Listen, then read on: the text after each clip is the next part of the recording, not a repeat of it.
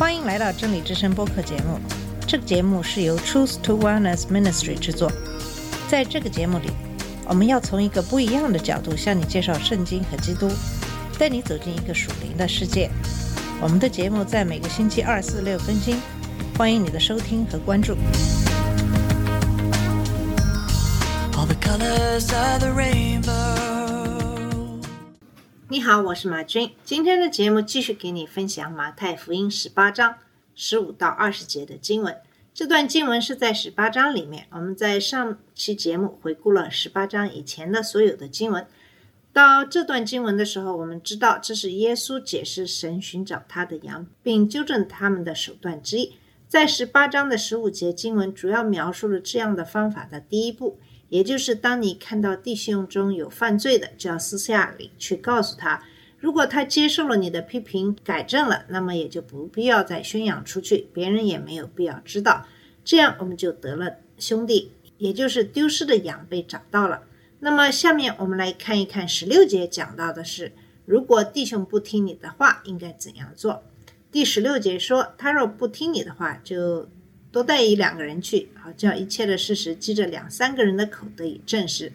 如果你不能私下解决这个问题，那么你就在其他两三个基督徒弟兄或姐妹在场的情况下，我们的目标就是希望能够和解和恢复，确定事实。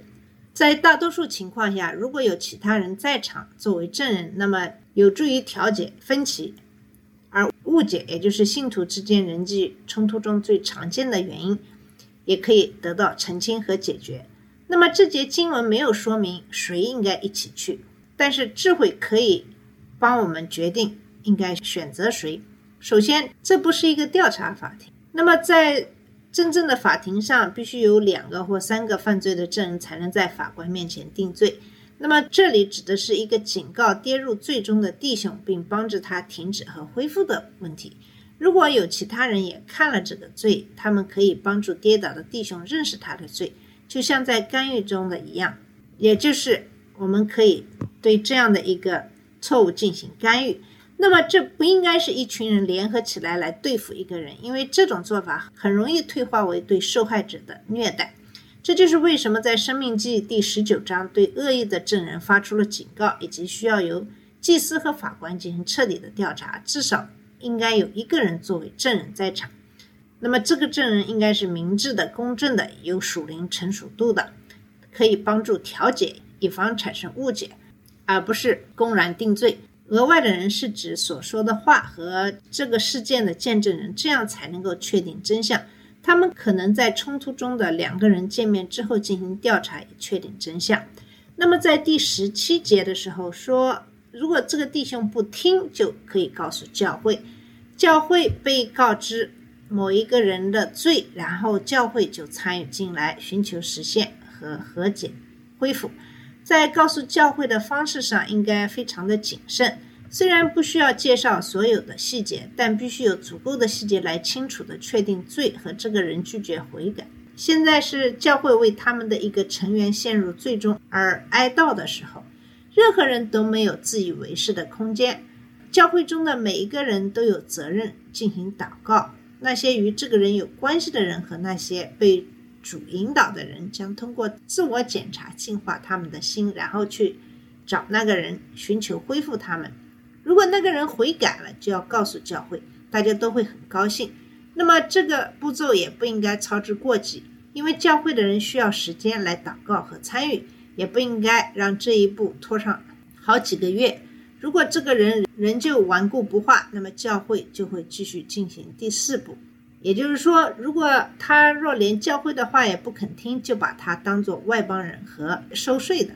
从真正的意义上讲，这只是教会对不再正确的与基督同行，并拒绝改变方向的人的状态的一种认可。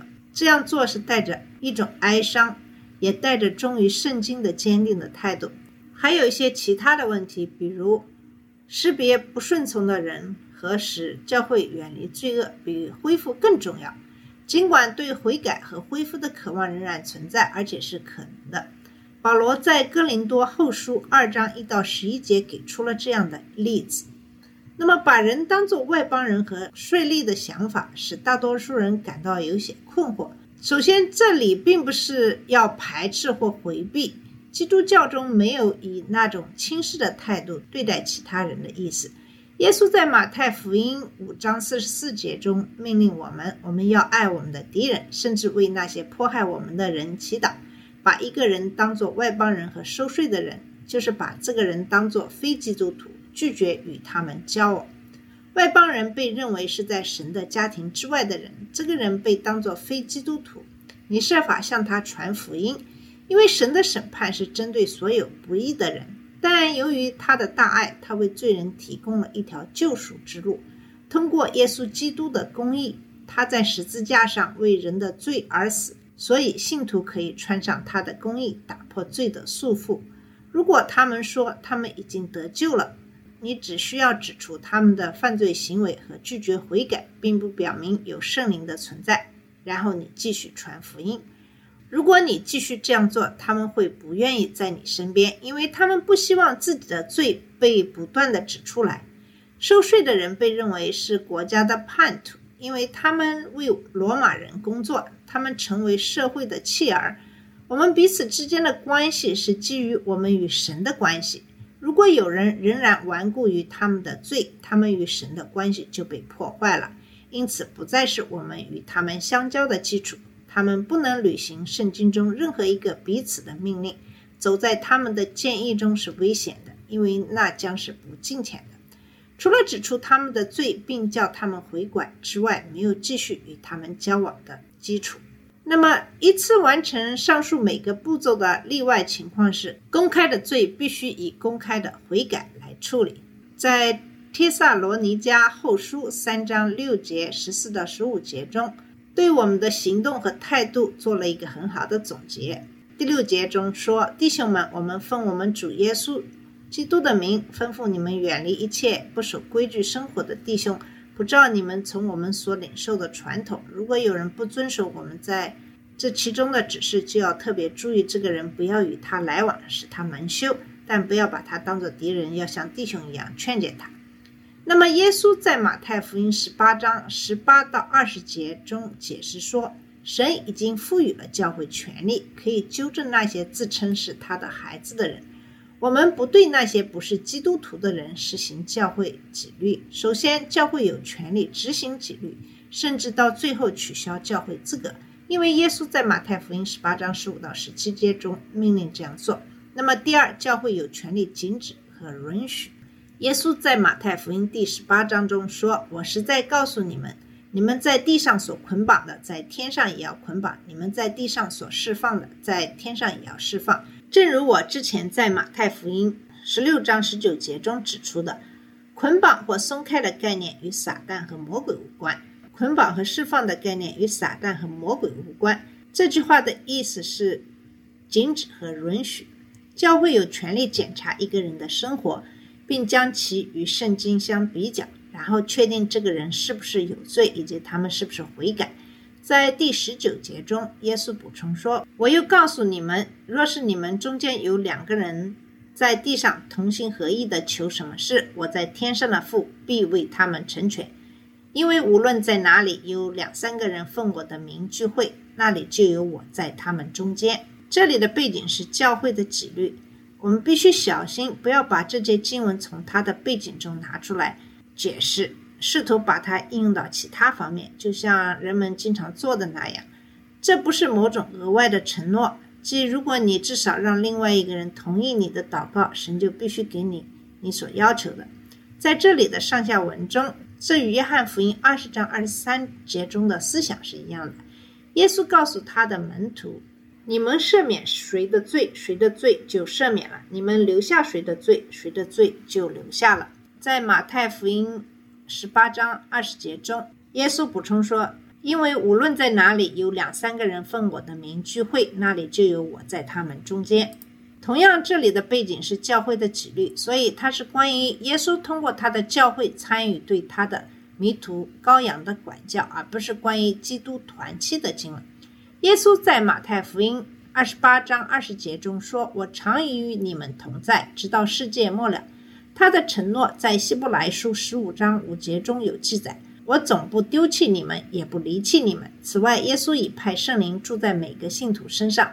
耶稣的存在并不取决于你是否有足够的人以他的名义聚集在一起。我们可以确信耶稣与我们同在。当我们按照他的旨意祷告的时候，无论是否有其他的基督徒与我们同在，他都会听到我们的祷告。任何罪都有可能通过马太福音十八章十五到十七节的步骤进行。那么，往往导致教会纪律比较常见的严重事项，包括理论上的偏差或异端、不道德的行为、挑拨离间或造成分裂、生活混乱。所有教会纪律的最终原因是为了神的荣耀和个人的圣洁。那么，我们谈到的通过定罪导致悔改时，犯罪的人和解并恢复团契。当神的责罚变得公开的时候，无论是通过神的直接。干预还是通过教会纪律的最后步骤，圣经经文中都给出了另外的四个原因：第一个是使教会远离罪恶；第二个是识别那些不顺服的人；第三个是将不悔改的人从教会的团契当中剔除；第四个是促进对神的正确的敬畏。那么，以上其实就是我们对马太福音十五到二十节经文的一些心得。那么，虽然教会纪律及其可能产生后果的恐惧常常导致人们回避或拒绝它，但是它是主的命令。实际上，这应该成为我们自己和其他信徒接受的东西。那么，神责备他所爱的人，而那些没有被他责备的人是被证明是不合法。那些真正的神的孩子将会像大卫王一样，他们可能会有一段时间的抗拒。但他们最终都会接受他，并对他心存感激，因为他恢复了他们与神的关系，使他们能够再次正确的荣耀他。他们会变得更加谦卑，更加敬虔。那些不是神的孩子的人会很骄傲。如果把教会纪律适用于他们，他们会抵制和拒绝。他们会在身后留下与基督徒关系破裂和不敬虔的痕迹。这就是这段经文在我们实际生活当中的应用。希望我们每个人都能够认真的领会这段经文的含义。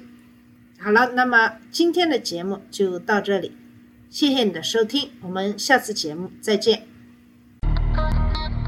这里是真理之声播客节目真理之声是 truth to wellness ministry 旗下的一个节目由 truth to wellness ministry 制作和播出如果你有什么想跟我们分享请给我们发电子邮件我们的邮箱地址是 truth to wellness at gmail dot com 你也可以直接去我们的网站 www dot truth to wellness dot com 浏览更多的信息下次节目再见 all colors of the rain